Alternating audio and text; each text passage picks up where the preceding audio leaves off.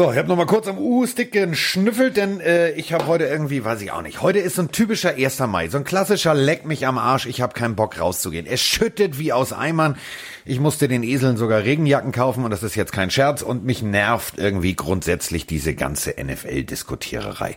Ähm, ich weiß auch nicht, mich, also weiß nicht, vielleicht bin ich momentan des Footballs überdrüssig, weil mir der Football Made in Germany fehlt. Mir fehlt es an der Seitenlinie zu stehen und zu pöbeln und irgendwie äh, vernünftig ein Team einzustellen und endlich mal zu gucken, ob das alles funktioniert. Aber ich weiß, was funktioniert, nämlich das Intranetz und ähm, mein werter Kollege, Mr. Gute Laune himself, der Mann, der äh, ja gefühlt äh, ja immer da ist und immer lächelt und immer gute Laune hat, es sei denn, äh, er spielt äh, Playstation und das Ganze äh, mit NFL-Spielern. Dann kriegt er vielleicht auch manchmal schlechte Laune, denn in der letzten, also Hockenheim, mein lieber Freund, äh, Mercedes, oh. da hast du es verkackt. An der Stelle kannst du dich nicht in diese Linie drängen lassen. Da hast du es verkackt, aber sonst bist du ein sehr guter. Ich äh, begrüße ganz herzlich Migi Mike Stiefelhagen. Guten Tag. Oh, hallo. Ich dachte ganz kurz, du bist so sauer, dass du es vergisst, mich anzukündigen. Es wäre das erste Mal in 100, wie viele Folgen haben wir? 104, 5 Folgen. Aber ja. du hast zum Glück noch an mich gedacht. Äh, vielen lieben Dank. Schön, dass du die Sachen gesehen hast. Hat auch sehr viel Spaß gemacht mit Kasim Edebali. Da hat er mich wirklich vernascht in der, in der Kurve. Klassischer, ähm, klassischer Fehler. Hockenheim. Ich will ja nicht abschießen, ich will ja nicht asozial sein, wir wollten ein bisschen Spaß haben. Digga, Linie behaupten ist eine alte Motorsportregel. Ähm, da hast du die Tür zu weit aufgelassen ja, und dann ging dieser kleine Mann äh, mit seinen 1,22 in der Breite hast einfach mal durch. Recht. Äh, ja, heute Tag der Arbeit. Wir machen einfach Tag der Pille draus, würde ich sagen, weil ich habe zwar heute gearbeitet, wo alle frei haben, aber jetzt ist Zeit für den Pillen-Podcast. Bei Twitch sind noch die ersten Leute am Start. Wir grüßen alle. Ich habe einfach mal folgende Headline gewählt, Carsten, weil ich schon wusste, dass du so drauf sein wirst. Spengemann und Stiefelhagen melden sich zum Busfahren. Also wir müssen heute liefern. Oh, das ist super. und uns ein paar Leute suchen. Es gibt einiges zu besprechen. Wir haben wirklich viele Themen, die wir uns greifen können. Äh, aber erst einmal, hallo, ich, ich musste, glaube ich, was erklären, Carsten, weil der Chat bei Twitch eskaliert wieder mit diesen Pillenpupsis. Ja, wer hat, äh, wer hat, wer hat, wer dünstet aus? Wer hat, wer hat Blähungen? Was ist, also ja, ganz also ehrlich, da ist man einen Tag mal nicht da und schon gibt es das der Pupsis. Entschuldigung, denk, was ist das denn? ich denke auch ganz kurz mal an, an unsere Spotify und Apple-Hörer, die es vielleicht nicht mitbekommen haben. Gestern oder die letzten Tage gab es einen Twitch-Stream bei mir, wo wir was gespielt haben. Civilization, um ehrlich zu sein, ein Strategiespiel. Und Veronika spielt das auch sehr gerne und hat mitgespielt. Und so nach zwei Stunden Stream vergisst man irgendwann, dass eine Kamera mitläuft. Und Froni hat einfach so geschnackt, wie wenn sie unter sich oder, oder, oder unter uns wäre. Und hat sie einfach mal so ihren Protagonisten im Spiel Pupsi genannt. Und was hat der Chat mit unseren ganzen Pillenleuten drin gemacht? Sie haben quasi eine eigene Religion jetzt gegründet mit wir sind die Pillenpupsis. Und seitdem ist jetzt wirklich das ein Begriff bei uns scheinbar. Die Pillenpupsis Nein. sind die Anhänger Nein. Veronikas. Ich konnte nichts mehr dagegen machen, Carsten. Ich finde den Namen jetzt auch nicht geil. Können wir irgendwas irgendwie abbrechen? Das, das, Schöne ist ja, das hat ja nur was mit deinem komischen Spielen zu tun. Insofern ignoriere ich das jetzt einfach mal ganz Guck mal dezent und beginne einfach mal mit Folgendem. Andy Dalton ja, ist gefeuert. Andy Dalton ist entlassen worden. Klassisch released. Die äh, Bengals haben gesagt, wir haben einen neuen Tiger King. Da ist die Tür. Du weißt, wo der Maurer das Loch gelassen hat. Abfahrt und tschüss. Jetzt ist er raus. Und ähm, ab jetzt geht's los. Ähm, jetzt ist so für mich die eigentlich die klassische Zeit, die mich am meisten nervt, weil dieses Spekulations Spekulatius, das geht mir so auf den Sender. Jeder diskutiert jetzt. Ich habe heute Morgen Good Morning Football gehört. Also Andy Dalton landet, glaube ich, bei jedem Team, außer bei den Cincinnati Bengals. Ja, also ich nochmal kurz zur Entlassung. Es soll ja so gewesen sein, dass er sie sogar gefordert hat oder sich gewünscht hat. Ähm, da haben sich nämlich auch viele gefragt, warum traden sie nicht. Es ist wohl auch irgendwo ein Dienst der Bengals zu sagen, okay, komm, wir haben Borrow, du wünschst dir auch jetzt zu gehen, also lösen wir den Vertrag auf. Er ist 32 Jahre alt, also hat eigentlich noch ein paar gute Jahre vor sich, würde ich behaupten. Und jetzt gibt's natürlich ein paar Optionen, die er hat, über die wir sprechen sollten, wohin er gehen könnte, äh, Red Rifle. Bin nämlich sehr gespannt, weil ich kann mir nicht vorstellen, dass wir eine Season erleben ohne einen NFL-Vertrag für Andy Dalton. Dafür finde ich ihn persönlich zu gut, weil ich sag's immer wieder gerne bei diesem Thema, an ihm lag es nicht, dass die Bengals in den letzten Jahren eher im unteren Drittel der NFL zu finden waren. Und äh, wir haben ja äh, bekanntermaßen unsere Kommunikationsnummer. Wir haben ja unsere WhatsApp-Nummer und ja. äh, da fragen einige nach. Also seit heute Morgen stand das Telefon nicht still. Dumme Idee von mir übrigens. Ich habe das auf meinem Nachttisch heute Nacht aufgeladen, auf laut. Äh, diese Nachricht kam also vorm Aufstehen, aber ich spiele sie trotzdem ab mit guter Laune. So, nee, jetzt lädt sie natürlich. Moin Jungs, sag mal, wo landet Andy Dalton? Und ähm, bevor ich es vergesse, ist es richtig, Joe Burrow ins kalte Wasser zu werfen? So, das Ganze war für mich heute vorm Aufstehen. Aber trotzdem beantworte ich diese Frage mit, also ähm, mit guter Laune, mit einem Lächeln im Gesicht. Also denkt euch jetzt einfach mal ein äh, Zahnpasta-Werbestrahllächeln und ähm, ich ignoriere einfach mal, dass das äh, heute Morgen um fünf kam, das Ding. So, ähm, also wir haben äh, diverse Landing-Spots für Andy Dalton. Ähm, es wird keine Saison ohne Andy Dalton geben. Eher gibt es für mich eine Saison ohne Cam Newton. Punkt. Das ist These Nummer eins, die ich jetzt einfach mal so frech in den Raum schmeiße. Gehe ich sofort mit, ja, weiter. Ähm, denn also der erste Fit und der der logischste Fit für mich und äh, für alle Kollegen äh, von Good Morning Football und so weiter und so fort, alle diskutieren eigentlich über dasselbe, nämlich über den Namen Gruden und zwar nicht äh, über Chucky die Mörderpuppe Gruden bei den Raiders, sondern über Jay Gruden. Jay Gruden ähm, ist der ehemalige Koordinator von äh, Andy Dalton. Jetzt ist dieser junge Mann in Jacksonville gelandet. Wird auch mal Zeit, dass die in Jacksonville irgendwie mal anfangen, ein bisschen was umzubauen. Egal. So, also der ist jetzt in seiner Rolle in äh, Jacksonville angekommen und kennt Andy Dalton in und auswendig. Was wiederum bedeutet, Andy Dalton kennt auch das Spielkonzept von Gruden in und auswendig. Was wiederum bedeutet, wäre ich Gardner Minshew, hätte ich jetzt ein bisschen schlaflose Nächte. Ich kann mir auch sehr gut vorstellen, dass die Jaguars noch auf der Quarterback-Position machen, einfach nur für den Fall X sollte mit Minshew irgendwas passieren. Und man kann es ja so äh, verargumentieren, wenn sie an Dalton oder ähnlich holen. Ja, wir wollen den Konkurrenzkampf stärken, wir wollen ein bisschen Erfahrung noch äh, bei den Quarterbacks haben. Äh, ich meine, er musste auch letztes Jahr mit Foles klarkommen, also das finde ich, kann man schon gut verkaufen. Deswegen finde ich es Dalton zu den Jaguars auch ein, äh, ein, eine mögliche Spur. Gibt natürlich noch viele andere Spuren, ne? Also ähm, nicht nur, weil ich jetzt Patriots-Fan bin, aber Dalton und Patriots Wenn werden ich auch. jetzt im Hintergrund raschen hört, ich muss jetzt gerade mal umbauen, weil ich höre mich nicht und ich höre Mike nicht.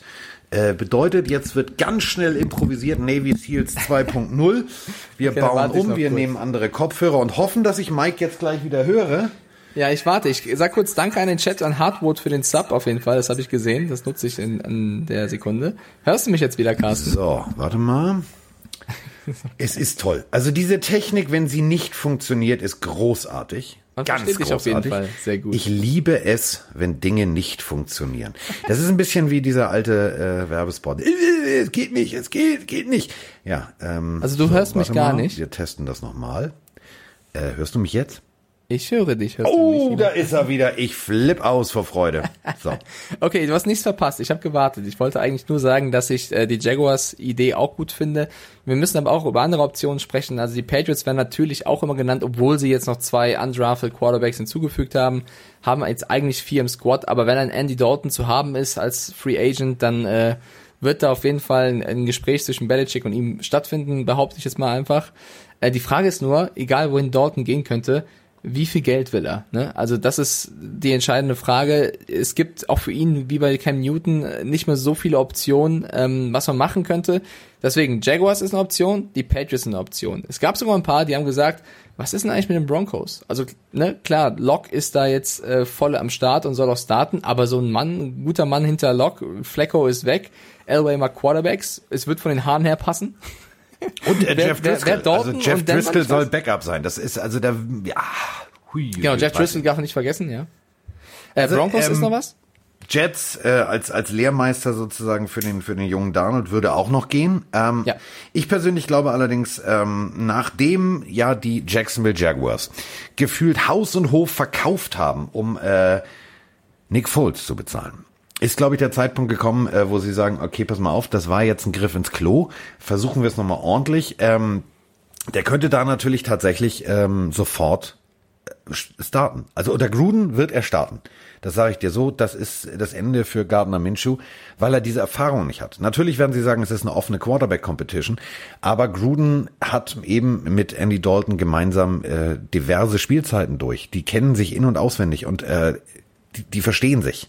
Und äh, wenn du das Playbook von einem Offense-Koordinator kennst, verinnerlicht hast, seine Offense-Philosophie verstanden hast und äh, jahrelang praktiziert hast, dann wäre das tatsächlich die perfekte Bereicherung. Ähm, gucken wir an, wen die Jacksonville Jaguars alles verscherbelt, verschifft oder äh, weggedönst haben.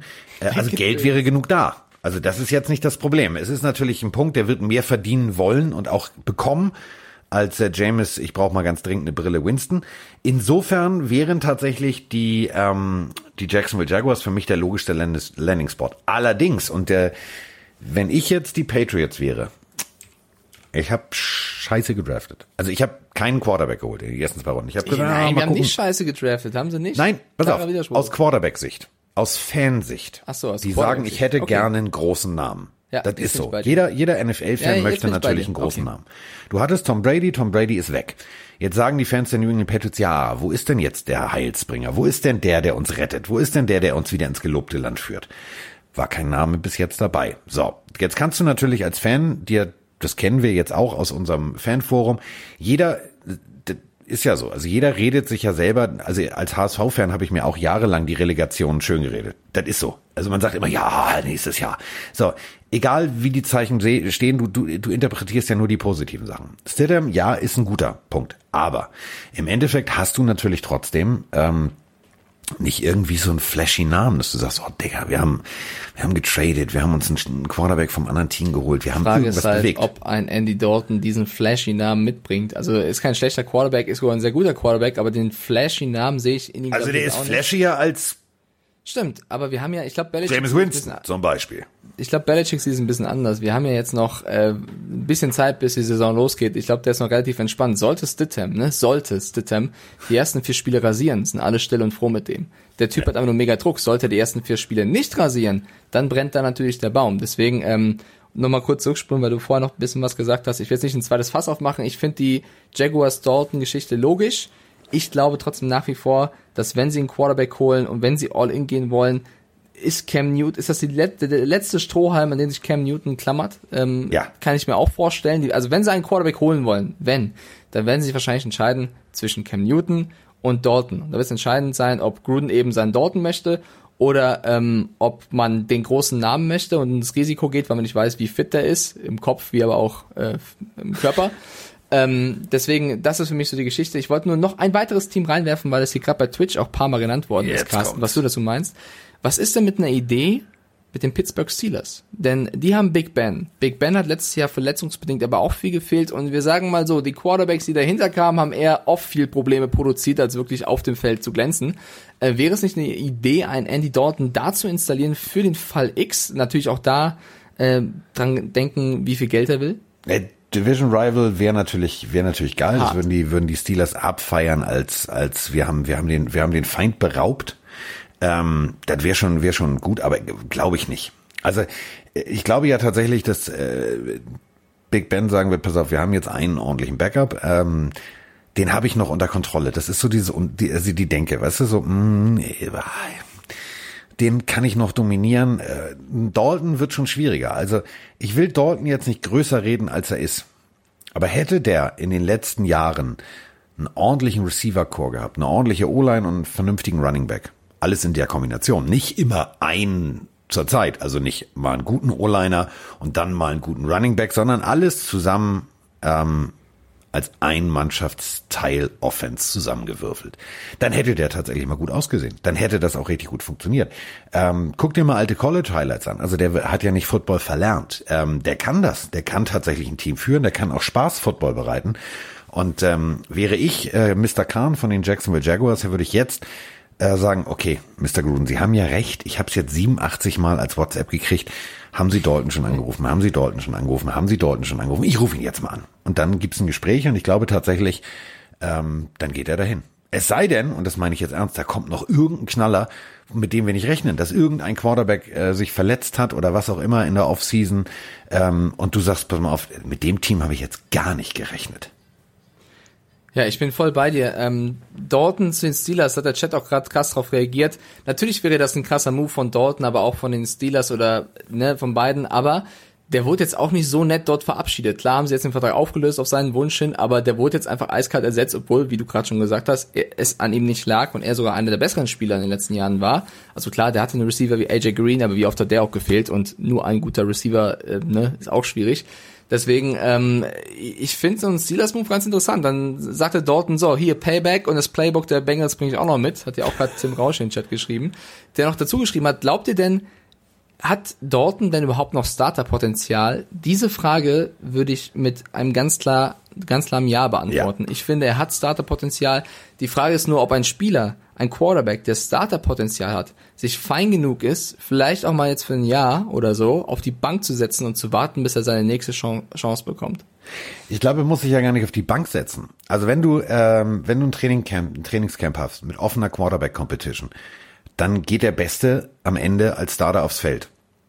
Und äh, wenn wir jetzt Vergleiche anstellen, nehmen wir jetzt mal an, ich spinne jetzt nur mal rum. Äh, die Chicago Bears sagen, ah, Diggi, wir sind ja all in gegangen für die olle Mitschnase da, ne? Aber irgendwie, ey, Alter, der hat eine Streuung wie eine Strohflinte, also äh, wird nix. Also das, der schießt mit hunderter Schrot, also das wird nichts. So, der Receiver läuft nach links und er wirft nach rechts. Also lass uns mal überlegen, was können wir denn da machen? So, dann kommt irgendeiner bei den Chicago Bears auf die Idee und sagt, ich kann ja mal, ich kenne den Andy von früher und so, wir waren zusammen in einer Golfgruppe, wir sprechen mal. So, dann sprechen die und dann sagt er, ja, okay, dann komme ich. So, kommt vielleicht auch für einen, für einen guten Preis und sagt sich, ja, Mensch, da kann ich gut, also Defense ist gut und Offense, ja, müssen wir mal gucken, da kriegen wir schon irgendwie hin. Und dann geht Trainingscamp los. Und der legt los wie die Feuerwehr, so wie da in seinem Garten. Also aus der Distanz vier Bälle hintereinander in dieses kleine DIN A4 Blatt große Feld zu zimmern, musst du erstmal hinkriegen. Wage ich zu bezweifeln, ob Mitch Trubisky das auf zwei Metern hinkriegt. So. ähm, und dann bist du als Coach irgendwann gefordert zu sagen, wer geht ins Preseason-Spiel. Dann gehen noch beide gleichzeitig, 50-50. So, nächstes Spiel einer 55, der andere 45. Und dann kommt das erste Spiel und dann kommt dieser ganz berühmte Telefonanruf. Ja, du, wir haben uns entschieden, wir gehen, äh, wir, wir gehen mit Andy nimmst mir nicht übel, Mitch, aber das war jetzt nichts im Trainingslager. Du bist der Backup, also du bist der zweite Quarterback, wenn alles gut, also dann darfst du irgendwann mal rein. Ähm, damit wäre die Messe gelesen. Und ich glaube tatsächlich, egal wo er hingeht, nicht jetzt egal wo, aber bei den Teams, wo Mitch Trubisky am Start ist, wo ähm, viele, viele Wackelkandidaten sind, ähm, da könnte er sofort äh, im Trainingscamp den ausstechen und den Starting-Job kriegen. Warum nicht? Aber bei den Bears darf man Nick Foles doch nicht unterschlagen, oder? Den gibt's ja auch noch. Ja, aber, aber nee, pass auf, also Nick Foles, ich glaube, der hat, also ich glaube, der wird irgendeiner irgendeiner Voodoo-Priesterin die Vorfahrt genommen haben, seit dem Super Bowl. Also ich glaube, der ist verflucht. Geht's doch bergab. Also ich ja. weiß ja nicht, aber du halt, wenn du schon einen Foles holst, dann nochmal investierst in den Dalton. Also ja, pass auf, ich meine doch, in der, ich mein in der NFL ist alles möglich. Das, das meine ich damit. Das meine ich damit. Ja. Wenn äh, jetzt nur, Nick Foles sagt zum Beispiel, ja, und ich bin mir nicht sicher und weiß ich nicht und ich habe Aua, ich habe Rücken. Kann ja alles passieren. Es kann ja noch alles passieren. Also bis die Saison losgeht, kann noch einiges passieren. Überleg mal, wie viel Monate und Jahre, fast schon Jahrzehnte, wir bei jeder Quarterback-Verletzung immer wieder hören, Kaepernick? Fragezeichen? Also ja, genauso wird's mit, mit Andy Dalton sein. Der wird irgendwo hingehen und natürlich ist Nick Foles derjenige, der als erster am Stuhl, und das meine ich echt ernst, am Stuhl von Trubisky sägt. Wenn du jetzt aber sagst, pass auf, ah, warum? Also Andy Dalton, bevor der, bevor der beim Arbeitsamt sitzt, können wir ihn noch nehmen. Ja, können wir ihn nehmen. So, dann ist derjenige, der, der, der sägt simultan, der sägt links und rechts, der sägt Foles an und der sägt auch noch Trubisky an. Der will natürlich starten, das ist völlig klar. Aber ähm, egal, wo er hingeht, ähm, so Mahomes und Konsorten wird er nicht ausstechen können. Aber überleg doch mal, was haben wir letztes Jahr für Quarterbacks gesehen, wo wir uns gefragt haben, wer war das jetzt noch? Also etwas, was auf jeden Fall äh, Dalton auch Newton gemeinsam haben, ist eben, dass sie nicht allzu viel Geld fordern können bei ihrem neuen Vertrag oder eh keine so gute Stellung haben. Sie wollen eher einen, überhaupt einen Vertrag bekommen. Weil du vorhin über Jameis Winston gesprochen hast, äh, der extrem wenig bei den, bei den Saints verdient. Äh, es gab übrigens andere NFL-Quarterbacks, die haben das besser gemacht. Ich sag mal ganz kurz Brock Osweiler. Äh, es gibt NFL-Quarterbacks, die aktuell mehr Geld verdienen als Jameis Winston. Hat Ran eine ganz schöne Aufstellung gemacht. Deshaun Kaiser verdient mehr. Jeff Driscoll verdient mehr. Cooper Rush verdient mehr. Matt Schaub verdient mehr. Colt McCoy verdient mehr. Nathan Peterman verdient mehr. Mitch Trubisky verdient auch mehr. Also das war jetzt nicht der beste Deal von Winston, aber man erkennt da eindeutig, er will einfach eine Chance haben, äh, in naher Zukunft wieder zu spielen. Das finde ich an sich einen coolen Move von ihm. Die Frage ist, und die werden wir jetzt heute nicht beantworten können, inwie, inwieweit sind Dalton und Newton auch bereit, diesen Schritt zu gehen? Haben wir ganz oft schon drüber gesprochen. Äh, also von Cam Newton vermisse ich dieses öffentliche, ich will Football spielen. Äh, damit hätte er sich zu einer Legende machen können für einen Dollar. Das wäre legendär gewesen. Ähm, aber gut, hat er bis jetzt nicht gemacht. Ich, ich bin gespannt, ob wir ihn überhaupt noch sehen. Wir haben äh, natürlich, wo wir jetzt gerade bei diesen ganzen Landing-Spots sind, haben wir noch eine Frage zu ja. deinem zukünftigen Franchise-Quarterback. Warte mal. Ach, Carsten. Moin ihr zwei. Sag mal, mich würde mal eure Meinung interessieren zum Thema Jared Stidham. Ja, der war ja im College tatsächlich echt okay, aber kann er halt tatsächlich eurer Meinung nach der ja, Quarterback der Zukunft bei den Patriots sein, um da halt einen Grundstein zu legen, um wirklich wieder in eine erfolgreiche Spur zu kommen nach dem ganzen Ausverkauf, den sie jetzt getätigt haben? Oder ist er eurer Meinung nach nur eine Notlösung, ja, um im nächsten Jahr im Draft irgendwie zuzuschlagen? Das würde mich mal interessieren. Ja, und das Ganze mit Recht. Also die Frage finde ich, finde ich, finde ich extrem sinnvoll. Ähm, wo geht die Reise hin? Ähm, Highlight-Tape nochmal angeguckt, habe ich. Ähm, paar Sachen gesehen, wo ich gedacht habe, ja, ich verstehe, warum damals die Patriots in der Stelle zugeschlagen haben und ihn gedraftet haben. Aber reicht das mit einem reduzierten Receiver-Core, mit einem Rece wirklich Receiver-Core, wo ich sage, ich sehe da jetzt keinen, der den Rasen abbrennt und macht und tut, ähm, wo du einfach sagst, die Kirsche gehst, schickst du tief und egal welches Postleitzahlengebiet du anwirfst, der steht da schon. Ähm, ich wage das zu bezweifeln. Ich habe ein bisschen ein bisschen, ich, ich würde niemals sagen, dass ich Angst habe um äh, Bill Belichicks Offense, weil ich glaube, der geht notfalls tatsächlich echt an die Supermarktkasse und holt den, holt den Kassierer und der läuft dann irgendwie 20 Yards tief und fängt das Ding. Also ähm, das hat die Vergangenheit gezeigt, dass er aus, aus Mist auch tatsächlich irgendwie noch was machen kann. Aber ähm, ich habe so ein bisschen Bammel, dass die Patriots sich jetzt so in so ein, ja wie so eine Schildkröte in die Schockstarre begeben, äh, Kopf einziehen und sagen, ah, mal gucken, was passiert. Ja, ich finde so Fragen immer schwierig, ehrlich gesagt. Also ich finde es toll, dass er uns so Fragen schickt, aber dieser kann der College-Spieler XY den Grundstein legen für die Franchise in Zukunft? Das kannst du auf so viele Spieler beziehen und im Vorfeld oder jetzt im am 1. Mai gar nicht sagen. Das gilt für einen Stidham, das gilt aber auch für, einen andere, für andere Spieler. Wir hatten auch bei Discord im Cowboys Forum, glaube ich, die Frage, ist CD Lamb jetzt auf der Nummer der nächste Michael Irvin? Das kann man doch jetzt, finde ich, nur schwierig einschätzen, wie gut die Leute wirklich werden. Äh, ich kann nur sagen, ich glaube, es gibt kaum einen besseren Coach an deiner Seite, der weiß, worauf es drauf ankommt, um dich groß zu machen, wie ein Bill Belichick. Ob er dann äh, wirklich das Zeug dazu hat, werden wir alle erleben. Wenn er es nicht hat, ist Bill Belichick der erste Konsequente, der sagt, du hör mal zu, war schön mit dir, ich wünsche dir alles Gute, bis bald.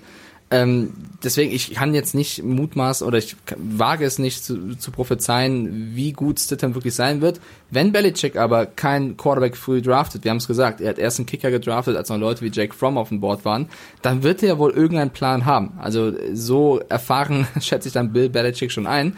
Ähm, und wenn es nicht funktioniert, hoffe ich mir, dass er einen Plan B hat. Also deswegen, als Patriots-Fan hast du eigentlich keine andere Wahl, als diesen Slogan in Bill We Trust zu befolgen, weil äh, er hat hoffentlich einen Plan, denn ich als Fan habe keinen, weil ich eben nicht Stidham so gut kenne, wie er es tut. Er hat mit Stidham letztes Jahr häufiger zusammengearbeitet. Alles, was du als Fan gesehen hast, war das Spiel, wo er kurz als Ersatz ähm, dran kam oder eben die College Tapes.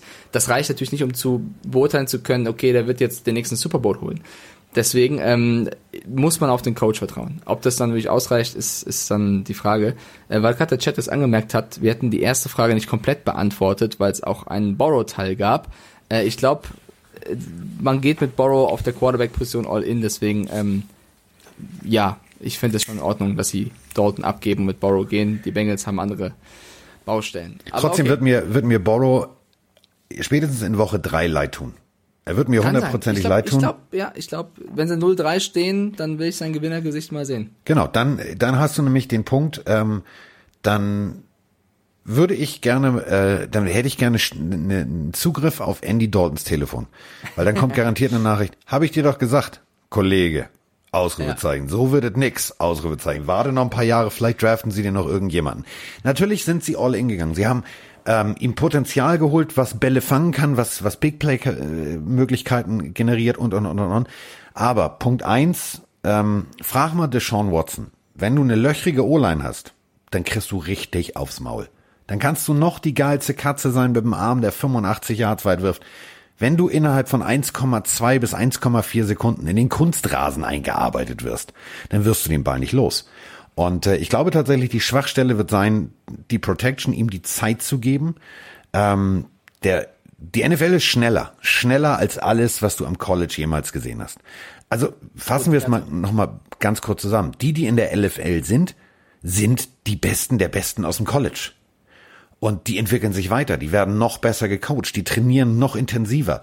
Das heißt, die Geschwindigkeit, der Geschwindigkeitsunterschied zwischen College und NFL ist riesengroß. Und jetzt kommt er da an und du hast keine richtige O-Line, du hast ja, so ein paar Jüngling-Receiver, die auch noch sich ein bisschen erstmal finden müssen, selber ja, vielleicht auch noch nicht in der Liga so richtig angekommen sind. Das wird nicht unbedingt einfach. Und ich glaube tatsächlich, sportpsychologisch wird das, ich sag mal, Woche eins bis fünf äh, wird für Borrow für die nächsten Jahre äh, entscheidend sein, wie er mit Situationen umgeht, wenn er unter Druck kommt. Sportpsychologisch. Bringen wir es auf den Punkt. Hinten raus wollte ich noch was sagen. Du ja. hast gerade den Namen Deshaun Watson erwähnt. Äh, der war unter der Woche auch bei Twitch Live und hat dort eine Frage im Chat bekommen, was sein Lieblingsmitspieler ever war. Und er hat zwei Namen genannt. Und das Lustige, tut mir leid, liebe Texans-Fans, es sind DeAndre Hopkins und Tyron Matthew. Also beide, die schon weg sind. Wenn er das sagt, dein Lieblingsspieler, er hätte auch JJ Watt sagen können oder ich weiß nicht. Hätte er ja. Irgendwie Neues, Hat er aber, aber nicht. David Johnson ist ein super Typ. Nein, er sagt Hopkins und Nephew. Also da sieht man auch schon, ähm, wie er vielleicht insgeheim über diesen Trade gedacht hat. Das wollte ich nur kurz einwerfen. Äh, Cam Newton hatten wir auch schon heute beim Podcast. Äh, da habe ich auch ein interessantes Zitat heute gelesen und zwar von keinem geringeren als Ron Rivera, der neue Coach der Redskins. Der ist eigentlich auf der Quarterback-Position ganz gut aufgestellt und hat vor einigen Wochen, glaube ich, sogar eine Cam Newton oder einen potenziellen Cam Newton-Deal einen Riegel vorgeschoben. Denn er ist ja mit Haskins als Starter und Kyle Allen, den er aus Carolina geholt hat, eigentlich ganz gut aufgestellt bei den Redskins. Aber der hat sich jetzt nochmal zu Newton geäußert, lieber Carsten. Äh, wirst wahrscheinlich auch mitbekommen haben. Er hat nämlich jetzt gesagt, bei Cam kommt es so ein bisschen auf die Situation drauf an. Wir haben zwei wirklich junge Quarterbacks. Einen, der unser System kennt, der versteht, wie wir Dinge tun wollen. Und der andere ist ein Kerl, der letztes Jahr in der ersten Runde geholt wurde und vielversprechend ist. Aber bei Cam muss man gucken. Das ist ja eine, eine Aussage, die du, also normalerweise sagst du, ey, wir haben zwei, zwei gute Spieler, äh, es reicht. Aber ich meine, die kennen sich ja aus Carolina, die haben äh, eine erfolgreiche Zeit zusammen gehabt. Er hat halt, also so verstehe ich das vielleicht, hat er dem so einen Spalt die Tür offen gemacht? Dafür zu kommen, wenn er wenig Geld will und bereit ist, eine Backup-Rolle hinter Haskins einzunehmen? Oder hat Rivera einfach nur ein bisschen dahergeschwafelt und wollte es halt freundlich ausdrücken? Ja, also eigentlich kommt es auf an, aber nee. Ich glaube, ich glaube, es fehlte der Nachsatz. Aber nee. Oder? Aber, aber nee. wie würde sich Kyle Allen fühlen, wenn jetzt Newton auch noch nach Washington geht? Würde irgendwann sagen, Alter, jetzt mal ehrlich, wieso verfolgt mich dieser Typ? Was habe ich dem getan? Ähm, äh, du. Aber er hat gesagt, er hat wirklich dann noch, den Satz habe ich vergessen, tut mir leid, dann lass ich dich. Er hat gesagt, ich habe darüber nachgedacht, Cam Newton zu holen. Ist halt ein, ne, ist Vergangenheit. Ich habe nachgedacht, also abgeschlossen, aber das hat er gesagt. Ich habe vorhin auch drüber nachgedacht, mir bei eBay ein Lego-Set zu kaufen. War mir dann zu teuer. Habe ich gelassen. Ähnliche Situation ist das mit Ron Rivera. Du hast, ähm, du hast zwei, ähm, du hast sogar einen First-Round-Pick, du hast ähm, zwei talentierte Jungs, die den Ball verteilen können. Ähm, du arbeitest gerade dran, irgendwie deine Defense aufzupolstern. Äh, gut, du hast einen O-Liner verloren, ähm, der wirklich richtig guter war. Du musst ein bisschen was tun jetzt noch in der Free Agency, hier noch ein bisschen gucken, da noch ein bisschen gucken. Ähm, und dann gehst du in die neue Saison. Warum solltest du? Ja, natürlich haben die beiden zusammen sehr erfolgreich. Die standen im Super Bowl, ja, und äh, Cam war MVP. Aber wenn einer weiß, und das meine ich ernst, wenn einer weiß, ob da oben noch alles an Lötzinn an der richtigen Stelle ist bei Cam oder nicht, dann ist es Ron Rivera. Und wenn Ron Rivera nicht als erster als aller allererster, als sie gesagt haben, Cam Newton ist raus, das Telefon hochgerissen hat und gesagt hat, oh, so wie ich mit meinem eBay-Set. Will ich haben. Gehe ich all in. Will ich haben. Äh, dann merkst du, dass vielleicht tatsächlich irgendwas nicht stimmt. Und dann ist Cam Newton vielleicht über seinen Zenit hinaus. Ich weiß es nicht. Ich habe keine Ahnung. Ja, also nochmal zurück zum Anfang, was du gesagt hast. Ich glaube auch, wir werden eher Dalton bei einem Team sehen als Newton. Ich bin sehr gespannt, was bei Cam passiert. Ähm, es gibt noch einen anderen Quarterback, über den wir vielleicht auch noch kurz reden können. Äh, wir hatten es auch in der letzten Podcast-Folge bei uns beiden. Aaron Rodgers, ne? Der wird wahrscheinlich nicht in die Luft gesprungen sein vor Freude, dass Jordan Love geholt wurde als allererstes von den Packers. Ähm, er hat aber, glaube ich, vor zwei, drei Wochen erst gesagt, er bleibt bei den Packers bis zum Karriereende. Er will äh, Hall of Famer bei denen sein. Er will er ist Green Bay for Life so ungefähr. Jetzt haben sie Love geholt.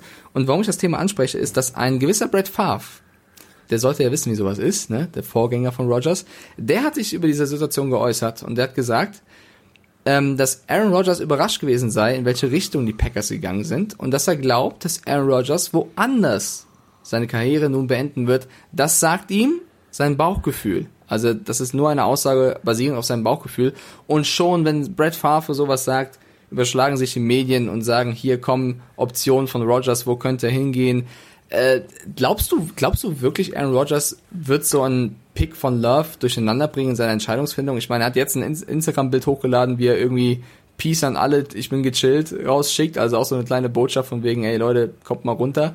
Glaubst du, ein Love bringt die Karriereplanung eines Rogers durcheinander? Nein, äh, das ist ein bisschen, ich habe ganz viel, und das meine ich echt ernst, und das ist, äh, ich fand es schon wieder so zum Brüllen komisch.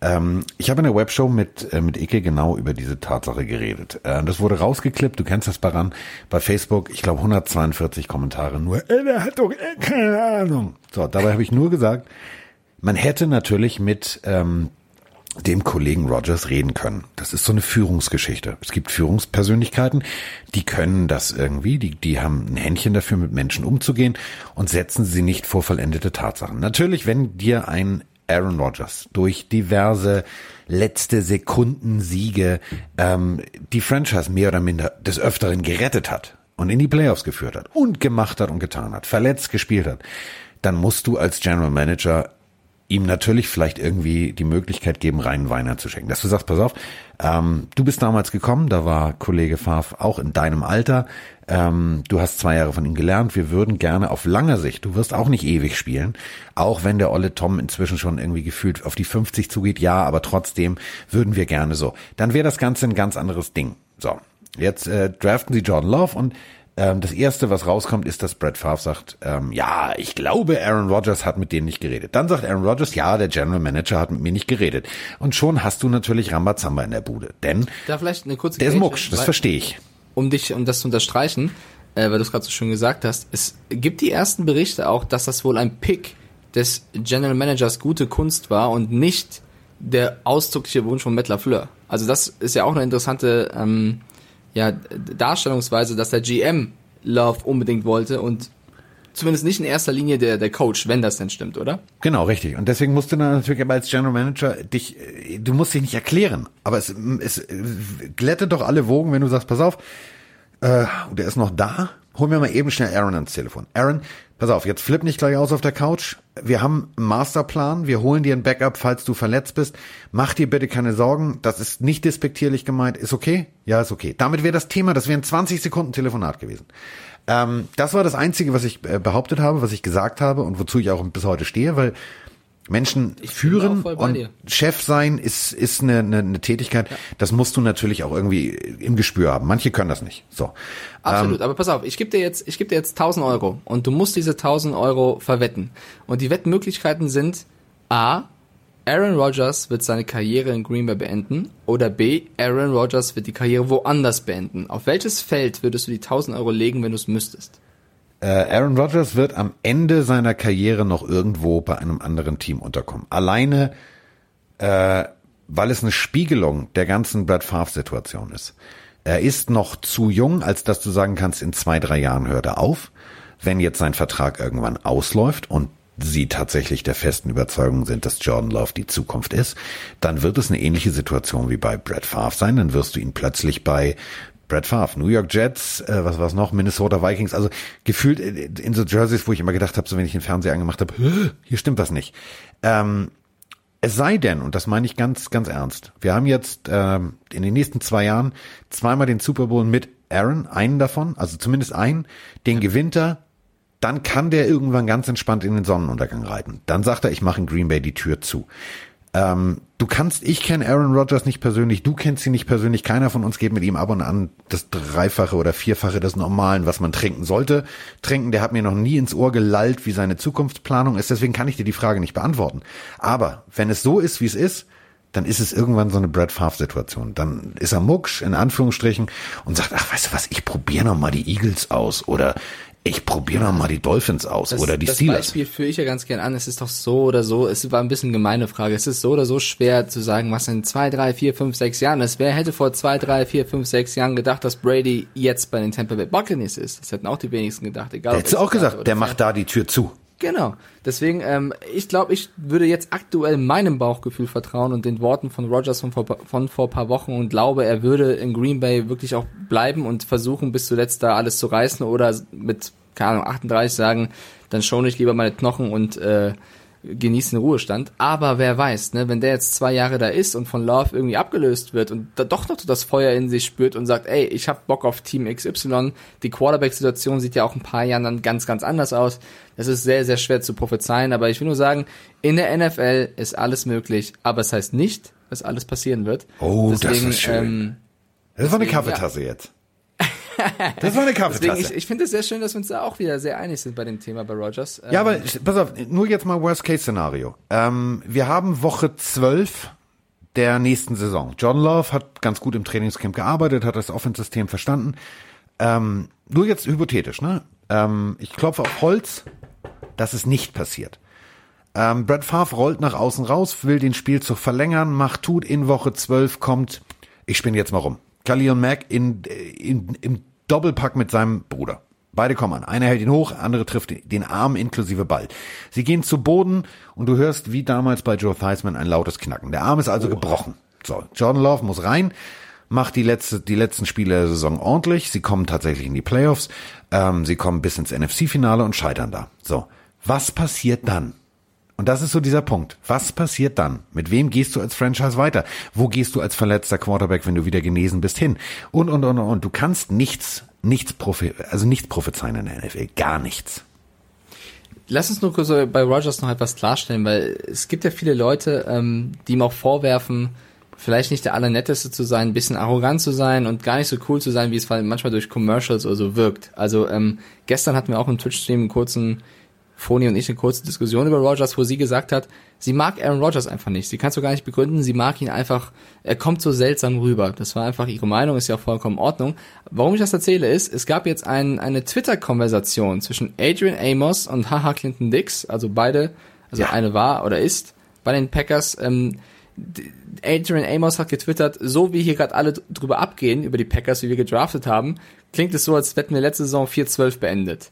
Haha Clinton Dix hat darauf geantwortet, der ja, ne, also war ja, ja. lang bei den Packers, gewöhn dich an diese Fake News. Ich sag es dir, Aaron Rodgers wird seinen Höhepunkt erst noch erreichen. Und Adrian Amos hat wieder darauf geantwortet, ich sag's dir, als ich nach Green Bay gekommen bin, hieß es, Aaron Rodgers würde hier alle beleidigen und die Coaches schlagen. Ist gar nicht so. Das heißt also wirklich, man darf nicht immer alles glauben, was geschrieben wird und irgendwie auch äh, behauptet wird. Natürlich schimpfen sich viele NFL-Experten, aber Leute, ihr müsst am Ende auch selber reflektieren und gucken, was glaubt ihr, was nicht, weil man muss immer drauf aufpassen. Ist der Bericht, den ich lese oder das, was ich höre, ist das faktisch bewiesen oder ist das nur Hörensagen? Wir kennen das ja alle. Hörensagen ist ja nicht immer eins zu eins so. Nee, und es ist vor allem äh, viel Spekulation. Ähm, ja. Äh, best, Bestes Beispiel. Mel Kuiper. Oha, unser Freund. Mel, ich pöbel gerne Kuiper. Ja, ähm, in der 1994er Draft war er also fest davon überzeugt, dass er äh, einem Coach und einem GM vorschreiben wollte, sozusagen in seinem Kommentar, dass das ein äh, fehlerhafter Pick war. Das endete in Who the fuck is Mel Kiper anyway? So, das ist mein persönlicher Lieblingssatz. Who the fuck is Mel Kiper anyway? Ähm, und das ist eben genau dieser Punkt. Jeder ähm, Journalist, der in den USA sich mit der NFL beschäftigt, hat natürlich eine Daseinsberechtigung. Und jeder hat auch einen, einen Zugang, einen Quellenbereich, wo er natürlich sagt, ja, so und so. Es kann besser, kann ja sein. Also jeder hat mal schlechte Laune, jedem hängt mal ein Furz quer. So, ähm, jetzt geht der Journalist irgendwie bei den Packers durchs Gebäude und hört, wie Aaron sagt, ja, da habe ich jetzt aber keinen Bock drauf. So, kann ja sein. So, kann der mal so. Und aus diesem, da habe ich keinen Bock drauf, wird dann ganz schnell, oh, hast gehört, der zickt immer rum. So, und dann ist das wie stille Post. Das kennen wir alle aus dem Kindergarten. Aus einem, ja, da habe ich keinen Bock drauf. Was vielleicht darauf bezogen war, du, du musst übrigens deinen Parkplatz tauschen, du parkst nicht mehr in erster Reihe, weil da wird gestrichen und da kommt ein neues Beet hin und dementsprechend gibt's die erste Reihe nicht mehr, du parkst in der zweiten Reihe, das ist aber immer noch die erste Reihe. Antwort war, habe ich aber keinen Bock drauf, jetzt muss ich da irgendwie raus, das Auto umparken. So, wird im Endeffekt, oh Alter, der hat seinen Coach geschlagen. Weil natürlich jeder was dazu dichtet. Und das ist natürlich genau. klassische Unterhaltungsjournalismusform, die natürlich dazu führt, dass du vieles, vieles liest, wo du dich manchmal fragst, so, was? Meine genau. das ernst? Aber da, da, natürlich kann man immer sagen, boah, was schreiben die, das ist auch vollkommen in Ordnung. Aber ich finde, oder mein Appell geht vor allem an jeden Einzelnen da draußen, auch mal kurz, ähm, mal kurz zurückzustecken und sich selbst überlegen, glaube ich das, was ich jetzt da gerade lese, oder macht das eigentlich überhaupt keinen Sinn? Weißt du, also nicht alles gleich rezipieren, aufnehmen und weitertragen, sondern vielleicht erst einmal ein, zwei Sekündchen mehr drüber nachdenken und überlegen, ist das so oder ist das nicht so, weil dann, dann wird man auch schon vieles bremsen, weil du weißt, wenn einmal so eine Nachricht losgeht, dann ist es wie so eine Lawine und wird immer größer und immer schlimmer. Wenn Leute ein bisschen mehr dann auch ähm, drüber noch nachdenken, glaube ich, kann man sowas unterbinden. Aber okay, jetzt haben wir, äh, glaube ich, Rogers ganz gut abgefangen. Wir haben Rogers ähm, äh, abgefangen, wir haben ihn äh, gelobpreist und wir haben ihn vor allem auch einmal lieb gehabt. Ich glaube, der muss einfach mal in den Arm genommen werden. So. Ja, ich ähm, mag, wir mögen ja Aaron Rodgers, nicht falsch verstehen. Wir haben übrigens eine Frage, die finde ich, die fand ich ziemlich geil. Also von einem äh, ehemaligen Spieler, äh, der hier in Hamburg bei den Blue Devils gespielt hat und und und und und jetzt bei den kalten äh, Kirchen Crusaders ist. Der hat mir eine Frage gestellt. Wirklich brennend jetzt trainieren. Was machen die denn? Haben die Fitnessstudio offen? Können die wirklich trainieren? Sind die wirklich äh, on point fit für die Saison, wenn sie startet?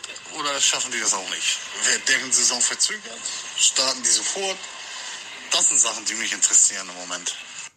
Ja, Sven, gute Frage. Nächste Frage. Ähm, ich weiß, es gibt äh, gerade äh, wunderbare äh, Virtual Calls, also der Offenskoordinator, das Team, die Mitarbeiter, alle äh, verlinken sich und sprechen miteinander. Hat dazu tatsächlich geführt, äh, dass bei den Seattle Seahawks ein berühmter Comedian, äh, Comedian sich eingeschlichen hat als Greg Olson zur Belustigung des Ganzen. Es war sehr witzig, aber äh, um den Ernst nochmal aufzugreifen, ähm, es wird momentan alles so gemacht, wie wir gerade den Podcast machen. Alle setzen sich vor einen Laptop oder von, von iMac oder von was es auch immer gibt und diskutieren äh, über das berühmt-berüchtigte Internet hin und her. Ähm, jeder darf natürlich rein theoretisch alleine trainieren im Garten. Haben wir bei Andy Dalton gesehen. Haben wir äh, bei OBJ gesehen. Wenn du natürlich sportlich ambitioniert bist, dann hast du wahrscheinlich, wenn du Tom Brady heißt, hast du jetzt irgendwie 46.000 Euro äh, im Monat Miete auf der Uhr. Da kannst du dir sicher sein, da ist auch unten ein Fitnessstudio drin. Das heißt, der wird was tun, der wird pumpen, der wird machen, der wird tun. Und genauso werden es wahrscheinlich viele andere NFL-Spieler machen. Ich denn glaub, du musst natürlich was tun.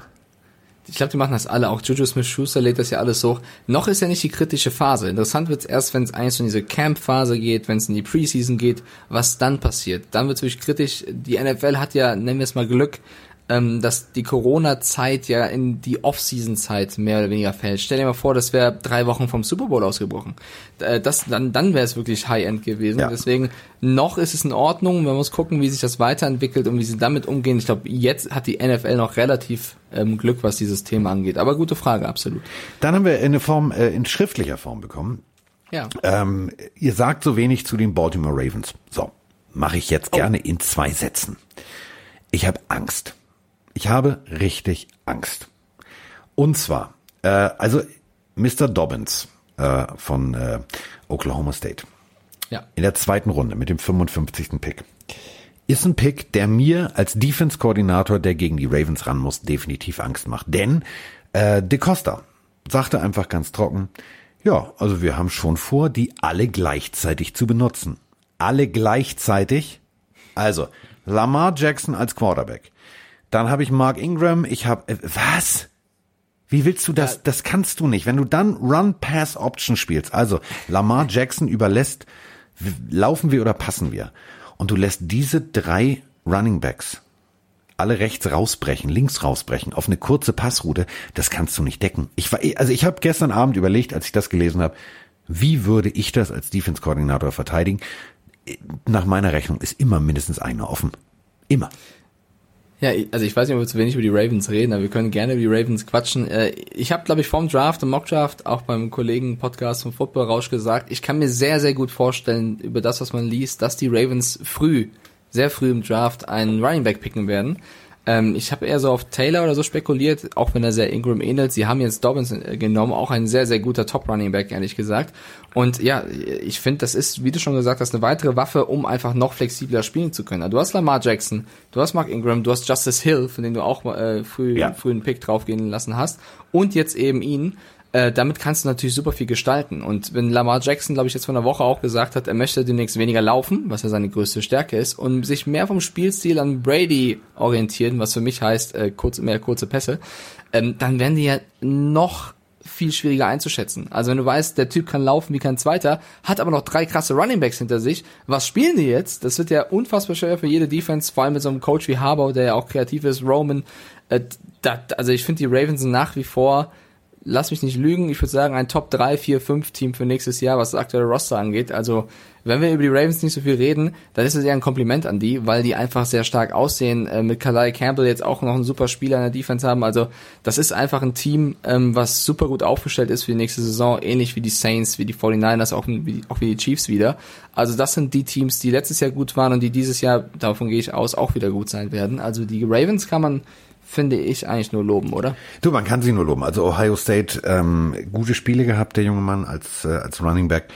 Ähm, mir gefällt sein Antritt, mir gefällt aber auch ähm, wirklich sein, seine Hände im Passspiel. Und wenn du überlegst, also ähm, als äh, De Costa diese Aussage getätigt hat, dass Greg Roman gesagt hat, das ist ja jetzt wieder doppelt gemobbelt, aber das traue ich Greg Roman schon zu. Also 14-2, ja, das war schon eine geile Saison. Und jetzt hast du diverse Positionen abgegradet. Du bist eingespielt. Du weißt, was du willst. Ähm, die Gegner wissen natürlich auch, was du willst, aber da kannst du natürlich die ein oder andere Seite im Playbook einfach mal spiegeln oder gegebenenfalls nur die Passroute ändern. Dann sieht das schon mal ganz anders aus. Aber du weißt, was funktioniert und du weißt, wie deine Spieler funktionieren. Deswegen äh, Ravens Defense mega, Ravens Offense jetzt sogar noch besser. Also das wird nächstes Jahr eine Nuss, wo ich sage, die spielen ganz vorne mit. Man darf es ja nicht vergessen, also sie hatten eine riesen Regular Season, also nicht umsonst war Lamar Jackson der MVP der Regular Season und haben dann ein Spiel verkackt gegen die Titans, war dann halt leider das Entscheidende und die Titans haben es mit Henry gut gemacht oder eigentlich nur eine Halbzeit in diesem Spiel, sie kamen ja dann nochmal ein bisschen. Also es ist, Lamar muss halt die nächste Stufe erreichen, das ist äh, einfach dann auch in diesen Spielen das zu halten, was er in der Regular Season äh, ja, gezeigt hat. Das ist aber etwas, was ich mir durchaus zutraue und das ist dann der nächste Step. Und wenn du halt noch mehr Runningbacks hast, die dir dich entlasten können, ist es ja der richtige Weg. Also für mich sind die Ravens wirklich ein, ein super Kandidat, um sehr weit zu kommen. Ähm, deswegen, der Ravens-Fan, der das geschrieben hat, kann beruhigt weiter. Der kann, der kann ganz entspannt durchschlafen, hör mal. Ja, okay. Äh, eine Verpflichtung, die ich noch mal reinwerfen wollte hier, oder ein paar Verpflichtungen, ist ja wieder was äh, letzte Nacht passiert. Äh, die Chicago Bears haben endlich mal, werden glaube ich viele was sagen, äh, den Receiver Corp aufgefüllt mit Ted Ginn Jr. Ähm, ist jemand, äh, oder bevor ich ihn jetzt zu groß mache, hältst du den für einen guten, für einen passablen oder für einen schlechten NFL Receiver? Ich finde ihn für, ja, für das, was die, was die Bears vorher hatten, ist es, ist es, ist es ein sehr guter Receiver, also ein guter Upgrade. Ähm, ich habe ihn zwei, dreimal in meinem Fantasy-Team gehabt. Ich habe ein paar graue Haare seinetwegen. Ich habe allerdings auch das ein oder andere Kaltgetränk seinetwegen gewonnen. Der hat das ist so, heute so, morgen so. Ähm, ich hoffe, der findet zu alter Form zurück. Denn wenn er zu alter ja. Form zurückfindet, ist er eine, eine Bereicherung. Definitiv eine Bereicherung. Also ich glaube, den Bears kann er gut tun. Ich glaube, die Bears gehen auch kein Risiko ein. Er hat einen Einjahresvertrag unterschrieben, das kann man schon machen. Es ist halt jetzt seine siebte Station, ne? Also es ist jetzt auch langsam, äh, muss er, wie du schon gesagt hast, seinen Hafen finden. Aber 2007 war er in der ersten Runde an neun, wurde er gepickt, ne? Also es ist auch kein so schlechter Spieler. Äh, und vor allem was krass ist bei ihm, wenn du seine Stats anschaust, pro Reception legt er 14 Yards zurück. Das ist für einen Receiver ein Top-Wert. Sein größtes Problem ist halt wirklich konstant zu spielen, verletzungsfrei zu, verletzungsfrei zu bleiben. Aber ich glaube, wenn man so auf die Bears-Situation da schaut, ist es jemand, der kann den Bears zumindest da helfen, egal ob Trubisky oder Foles wirft. Fand ich einen ganz, äh, ganz guten Deal für alle Beteiligten, ehrlich gesagt. Und dann haben die Dolphins ein bisschen was gemacht, Carsten. Deine Miami ja. Dolphins dürfen ja auch nicht fehlen. Äh, Taco Charlton, ne? Ja. First Rounder 2017 äh, war bei den... Jeden Tag Tacos äh, sind doch doof. war bei den Cowboys. Ich weiß noch, wie er beim Draft sich damals selber auch sehr, sehr hoch eingeschätzt hat. Ähm, der muss, glaube ich, jetzt so ein bisschen drunter leiden, dass die Dolphins komplett umbauen, äh, jetzt super viele Spieler gedraftet haben. Der Linebacker wurde jetzt von ihnen gesackt. Wirst du ihm nachtrauern? Findest du den Move okay? Ich frage mal jetzt als Dolphins-Fan dich. Ähm, die letzten Jahre haben gezeigt, du, du brauchst so jemanden wie Taco. Ähm, du brauchst jemanden, der, der vielleicht auch mal sagt, hier und so, ich, ich kann das, ich will, ähm, diese berühmte Sideline-Motivation, die, die immer wieder habe ich gedacht, so geil, der Typ nimmt die mit und ja, natürlich hieß es, oh, wir tanken vor Tour und der stand da und sagt, Digga, so komm jetzt.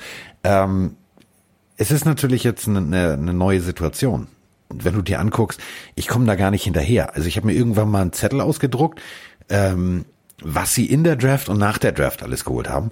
Äh, ich glaube, das war, das war ein halber, halber, halber Schulbus voll. Also 20, 30 Namen, wo ich gedacht so, huh, was passiert da denn? Vor allem halt auch undrafted Free Agents und da waren richtig gute dabei.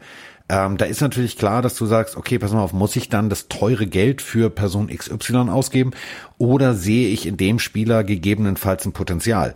Ähm, du würdest ja jemanden nicht holen, wenn du das Potenzial nicht sehen würdest. Egal ob in der Draft oder als undrafted Free Agent. Natürlich ist da die Gefahr geringer irgendwie, dass du auf Kosten sitzen bleibst. Aber ähm, das, was in Miami passiert, ist ein klassischer Rebuild.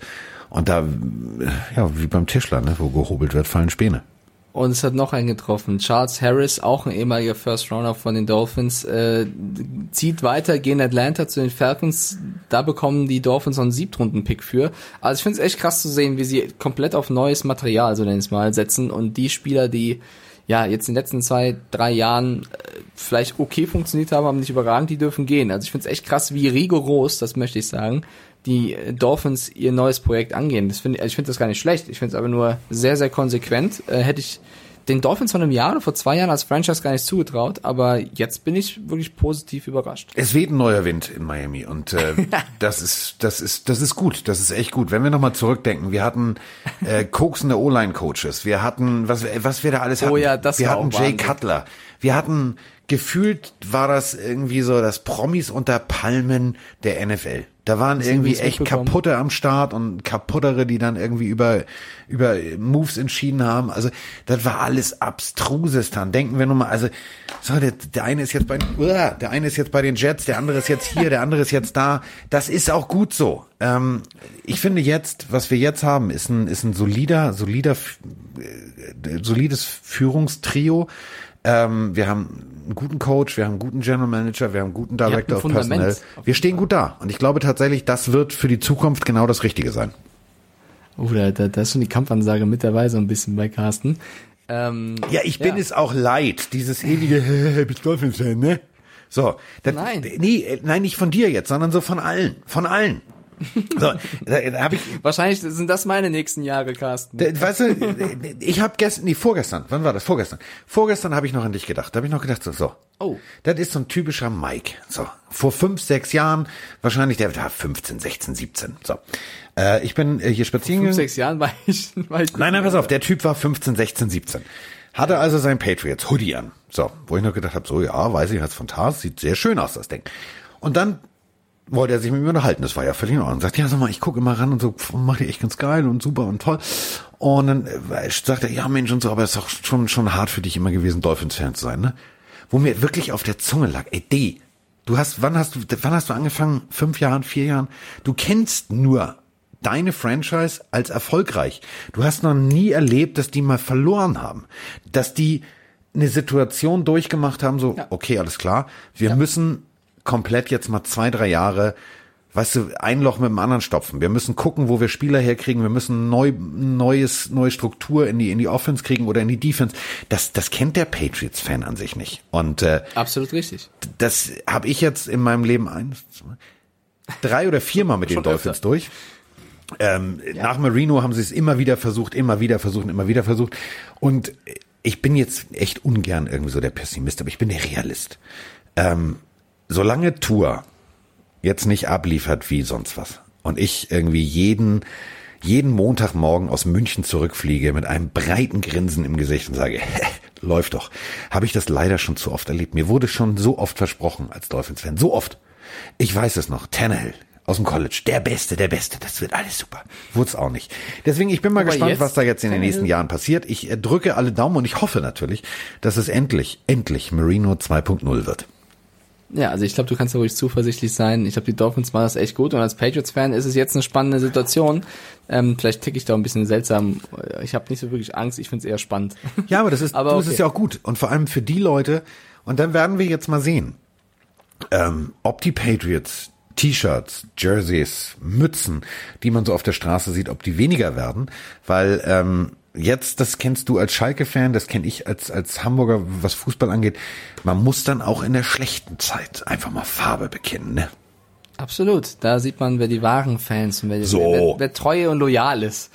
Ähm, mein, mein letztes Thema, was ich unbedingt gerne hier ansprechen wollen würde, ist nochmal, auch wenn wir so kurz schon hatten, die Jacksonville Jaguars, weil auch da sind wieder einige Dinge passiert. Leonard Fournette hat wieder einen rausgehauen. Ich glaube, Fournette, der, der redet sich gerade, der hat einfach Bock, ein neues Team zu bekommen irgendwann. Diesmal wurde er gefragt, was sein Lieblingsmoment bei den Jacksonville Jaguars war. Und äh, er hat einen kleinen Gruß in Richtung Jane Ramsey geschickt. Er hat gesagt, mein Lieblingsmoment war, als AJ Green den Hintern von Jalen Ramsey versohlt hat. Ich genieße diesen Moment jeden Tag. Er hat die Scheiße aus ihm rausgewirkt. Oh, ich, also man kann über Jane Ramsey sagen, was man möchte, ne? Also ich muss es wissen. Aber Wieso Leonard Fournette, weil ich auch schon viel negativ über ihn gesprochen so. habe. Ich fand den Trade von Ich dachte, weil ihr jetzt ihn- zusammen rumtwitcht Nein, oder nein, nein, nein. spielt So, oder so. so, so weit sind wir noch nicht. Aber Also. ich habe den ganzen Ramsey-Deal auch ähm, nicht gut gefunden, sagen wir mal so. Oder ihn als Charakter fand ich, als Spieler was anderes als Charakter. Aber diesen Move zu machen, ey, damals waren wir auf dem Feld. Wir waren Mitspieler. Wir sind füreinander gelaufen, wir haben füreinander eingesteckt. Aber das fand ich irgendwie geil, wie der da misshandelt wurde. Ich weiß nicht, ob du sowas jetzt sagen musst. Also klar, wahrscheinlich mochte er ihn insgeheim nicht, aber das ist halt wie so ein Teamzeichen, ne? Da wird sich doch jeder im Team fragen, boah, denkst du das vielleicht auch irgendwann über mich, wenn mir sowas Ja. passiert und ich bin irgendwann weg? Also ich finde, das ist kein gutes Zeichen Nein. an das restliche Team. Ähm, Vor allem ist es kein gutes, ich nicht. vor allem ist es kein gutes Motiva Motivationssignal in Richtung O-Liner. ja. Also der Leonard, ne, der kann ja jetzt den Ball bekommen im Backfield, so, der kriegt ihn vier Yards minus. Was passiert denn, wenn der, also wenn du jetzt als O-Liner sagst, ey, ganz ehrlich, der Typ geht mir richtig auf den Pimmel, das ist kein Teamplayer. Ähm, und du lässt ein, zwei Mal, nur so als Statement, nimmst die Hände hoch und lässt den D-Liner durch. ey, der, der, der, das kannst du nicht bringen. Egal, ob weiß du ich das, das, das kannst du, das kannst du intern sagen. Das kannst du von mir aus auch Jane Ramsey als Sprachnachricht bei äh, WhatsApp schicken. Das kannst du von mir aus auch AJ Green schicken und sagen, ey, da hast du den richtig geil vergenusswurzelt, das hat Genau. mir gefallen. Ähm, aber ist geh nicht in die Öffentlichkeit. Das, ist bei Fournette gefühlt schon das zweite, dritte Mal, dass er sich sowas erlaubt. Ich habe wirklich das Gefühl, dass er versucht, so ein bisschen den Yannick Ngakwe zu machen, das es Ja. viel schlimmer und viel blöder macht, äh, Jacksonville zu verlassen. Also da wird er auch schon sowas wie Tampa Bay äh, reingeworfen, was auch immer es dann werden wird. Ähm, wenn man sich die Jaguars aber an sich mal anschaut, Carsten, 2017, wir erinnern uns mal kurz zurück, waren sie als Saxonville abgefeiert, weil sie mit dieser Elite-Murder-Defense ohne Ende Sacks generiert Und haben. haben mit dieser Defense es geschafft, Blake Bortles fast bis in den Super Bowl zu tragen. Die, man muss es ja auch aus Patriots-Fansicht sagen, die sind ganz, ganz bitter in den Playoffs an den Patriots gescheitert durch eine sehr seltsame Referee-Entscheidung. Ich will es mal Und- so hier liegen lassen. Die Tatsache, dass Blake Bortles einfach den Vorwärtspass in der Perfektion eines Mitch Trubiskys beherrscht. Ja, ist jetzt Backup bei den Rams hinter Goff. Also, Ja. ne, das muss man kurz so sagen. Aber guck mal, was aus denen alles geworden ist. Kalai Campbell ist weg, ist jetzt bei äh, den Ravens. Dante Fowler ist zu den Rams. Malik Jackson weg. Äh, jetzt bei den Eagles. Paul Poluschny hat damals die Karriere beendet, nachdem sie ausgeschieden sind in den, in den Playoffs. Ähm, AJ Bouye ist auch weg. Jane Ramsey ist weg. Der einzige, der noch da ist, ist Miles Jack. Der, der ist so das letzte Verbleibsel dieser Saxonville-Geschichte. Ja, Yannick Ngakwe ist auch noch da, der twittert sich aber um sein Leben. Hashtag FreeYan will ja auch weg. Und äh, noch einer, der da ist, wird wahrscheinlich auch nicht mehr so viel spielen in nächster Zeit. Denn ich weiß nicht, wie, ob ihr es mitbekommen habt, aber Talvin Smith, Linebacker der Jacksonville Jaguars, der wurde jetzt verhaftet. Ja. Und ähm, es gibt den Vorwurf, dass er mit einer Minderjährigen, mit einer 17-Jährigen häufiger den Beischlaf geleistet hat. Oh, ist das hast du schön gesagt. Also, Ja. das war eine schöne Ausdrucksweise. Ich habe gedacht, wie kriegt er jetzt die Kurve, ohne zu sagen, er hat den, den Lurch da geparkt oder irgendwie sowas. Ähm, Kurz zusammengefasst, der Typ hat jetzt echt Probleme, weil damit sollte nicht zu spaßen sein. Und damit ist wirklich bis auf äh, Miles Jack jeder in- entweder in, in ja im Trubel oder weg. Ich meine, wann lesen wir endlich wieder positive Nachrichten zu den Jaguars? Ja, der Draft wäre sehr, sehr gut, aber jetzt brauchen sie mal, sie müssen aber diesen negativen Nachrichten aufhören. Es nervt mich, dass der Spieler weg will, dass der Spieler irgendeine 17-Jährige toll findet. Das reicht jetzt, oder? ja, wenn die Fournette hat auch 17-Jährige was aussah wie eine 24-Jährige, ähm, so, äh, müssen wir abwarten, was dabei rauskommt. Wir müssen auch abwarten, Ja. was bei diesem ganzen äh, Ich will hier weggetue von Fournette bei rauskommt. Im Endeffekt waren das, also es war so ein Überraschungsteam. Das war so, ja, du hast da hingeguckt und hast gedacht, geil, Jacksonville, ey, das macht Spaß. So. Und inzwischen ist es so, ich mache ESPN auf, ich mache NFL.com auf oder ich mache welche Internetseite auch immer auf und denke mir immer so, oh, bitte nicht jetzt Jacksonville. Immer wenn da steht Jacksonville Doppelpunkt, kriege ich schon Angst. Dann nehme ich meine Brille, justiere das, ich mache das mal so kurz vor, damit ihr das mal hört. Also so, klapper Brille aufsetzen, dann gucke ich da hin und denke mir so, nee. Und dann nehme ich sie schon wieder ab und ich will es gar nicht zu Ende lesen, weil es mich ehrlich gesagt gar nicht mehr interessiert. Ja, ich, mir geht's ähnlich. Also ich, ich, wie gesagt, ich mag die Jacksonville Jaguars ja eigentlich. Ich wünsche mir einfach mal, dass es jetzt bald wieder bergauf geht. So, so ähm, nächste Tatsache. Also, äh, wer von euch schon Building the Browns gesehen hat, weiß, die haben jetzt einen sehr, sehr jungen General Manager. Und dieser General Manager, Barry, hat sich geäußert und hat gesagt, so, also, diese ganze Diskussion über OBJ und äh, sind wir bei Jacksonville dieses Jahr, will er weg, will er nicht weg, wo will er hin und oh ja, da kamen die Jerseys mit der Post und er hat sich nicht richtig gefreut und er hat das nicht mit Imbrunst präsentiert. Da haben wir schon wieder ganz viele reininterpretiert, der will jetzt schon wieder irgendwo hingetradet werden.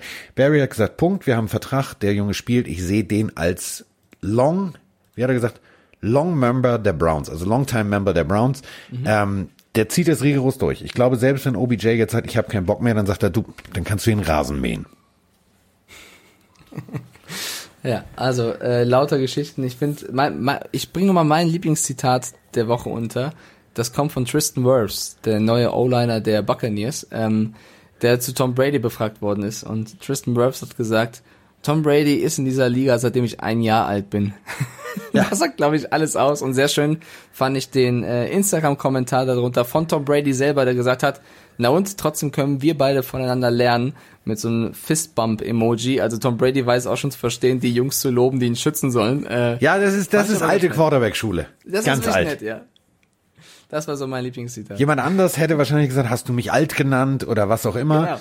Äh, darauf der muss halt beschützen, ne? Daraufhin, ja, aber so, genau so ist es. Also die Jungs lädst du mal besser zum Essen ein. Den kaufst du tatsächlich auch mal ein schönes Geschenk.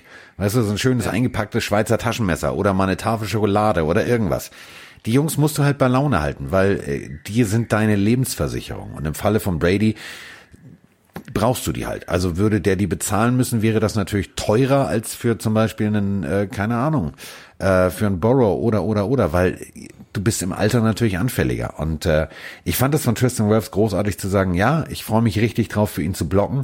Ähm, er hat nicht gesagt, mit ihm zu spielen, sondern für ihn zu blocken. Und das ist so eine, das ist so ein Ding, wo ich sage, wow, das ist ein O-Liner, der, der hat, der macht mir Spaß. Ich glaube, der wird so austeilen, der wird so schädeln, da habe ich, da habe ich Bock drauf. Bin auch großer Tristan Wirfs Fan. Wir haben jetzt wieder eine geschmeidige Stunde und eine oder zwei Minuten jetzt. Also Tag der Arbeit haben wir, finde ich, wirklich so Tag der Pille äh, rumgedreht. Ähm, ich möchte nochmal an der Stelle ja im Podcast ganz offiziell sagen, dass ich es echt toll finde, wie Herr Heddergott äh, hier unsere Folgen auch abliefert, teilweise in den letzten Malen. Da habt ihr da draußen, die Community, sehr viel Lob für dagelassen. Ich natürlich auch. Also Carsten, äh, macht ihr beide, ich will das mal hier so auch sagen, ihr macht da wirklich auch einen tollen Job, ihr beide. Du, äh, das ist halt, ähm, ich werde, das wird er jetzt hören, jetzt ist er ganz verlegen. Wenn er das jetzt hört, dann ist er ganz verlegen. Ja, man muss ja auch mal, ich finde, nicht nur mal kritisieren, man muss auch mal loben. Du, ich kenne ihn halt sehr, sehr lange. Er hat selber äh, aktiv mit mir gespielt. Ähm, der hat die Unterhosen von Björn Werner, von Kasim Idibali gewaschen. Der war halt Equipmentmann durch und durch. Und äh, wenn einer mit mir Waldorf und Stettler-like über die guten alten Zeiten sprechen kann, äh, dann er. Und äh, ich habe mir einfach gedacht, irgendwann mal, als äh, wir telefoniert haben und dieses Telefonat sehr viel Comedy-Charakter hatte, also wir beide immer gelacht haben über irgendwie alte Spielzüge und diesen das, habe ich gedacht, wir sollten mal ab und an Historie machen. Und äh, das macht mit ihm tatsächlich, äh, macht Sinn. Äh, warte mal, Emma, was möchtest du jetzt? Jetzt kommt mein Hund hier gerade an. Ja, und möchte Emma wieder äh, Gassi. Nee, aber Emma, warte mal, Emma, komm mal her. Emma, komm mal her. Oh ja. Komm mal her. Okay, ich versuche ich versuche jetzt mal zu beschreiben, was alle Leute im Podcast vielleicht jetzt nicht sehen werden, aber die bei Twitch. Carsten versucht, äh, Emma, Emma ist nicht so klein, also Emma ist kein kleiner Emma Hund. Ist ein bisschen größer und Carsten, glaube, Carsten versucht Emma hochzuheben. Oh, Emma muss pipi. Emma muss pipi. So. Schaut euch den Brocken mal an. Wie süß ist bitte Emma, lieber Chat. Mein Gott, schaut euch diesen süßen Hund an. so, und äh, Emma ist noch klitschnass, weil wir vorhin im See waren und oh, äh, ihr müsst euch das jetzt so vorstellen, wenn ihr das jetzt hört, auf meinem Schoß sitzt Bill Belichick-Style-mäßig ein riesengroßer blonder Hund, der wahrscheinlich sagt, ey, Diggi, können wir einfach mal bitte rausgehen? Aber so ist die Decke halt und sie hat äh, hier ihren Schlafplatz bei mir. So, meine ja. runter, Vorsicht. Also süß. Ich, äh, sie schläft halt immer, wenn wir Podcasts machen oder wenn ich irgendwas schreibe oder irgendwas, hinter mir auf einem Sessel. Und äh, immer dann, wenn sie aufwacht, dann ist dieser Moment, wo ich denke, mh, hm, sie möchte, glaube ich, raus. Ey, sag mal, weißt du, wie viel Kilo Emma wiegt? Äh, du, die, die leidet unter Corona ganz gewaltig. Die hat, Echt? ähm, also sie hat ein und dasselbe Halsband seit einem halben Jahr. Äh, entweder leiert das Halsband ganz massiv aus oder Madame wird äh, gerade zum Germany's Next Top Model 2.0. ähm, wir laufen ja im Schnitt so acht bis neun Kilometer am Tag und ähm, sie nimmt ganz gewaltig ab. Also sie ist sehr drahtig gerade. Sie ist ein bisschen wie bei Helden aus der zweiten Reihe, der berühmte Kicker, der sagt, er ist drahtig. Aber sie wiegt irgendwas, ich glaube 32 oder 34 Kilo. Übrigens mein Lieblingszitat aus dem Film. Ja. Okay, Ich bin nicht äh, dünn, ich bin drahtig. Drahtig, geiles Wort, um das zu beschreiben. Vielen lieben Dank an den Twitch-Chat. Ihr habt heute wieder super mitgemacht. Wir hoffen, äh, die meisten Fragen vernünftig abgearbeitet zu haben. Auch danke an alle, die über Instagram oder Discord uns Fragen geschickt haben. Ich glaube, wir haben die wichtigsten Themen abgearbeitet. Vielen lieben Dank auch an dich, lieber Carsten. Ich danke dir. Warte mal, ich gucke mal hinter mich, warte mal. Ja. Nee, Emma hat sich wieder hingelegt. Ich glaube, das war nur so ein kurzes, ich brauche mal Aufmerksamkeit. Und äh, ich schenke dir natürlich ähm, die abschließenden Worte unserer Folge. Jo, tschüss, ne? Tschüss, Leute.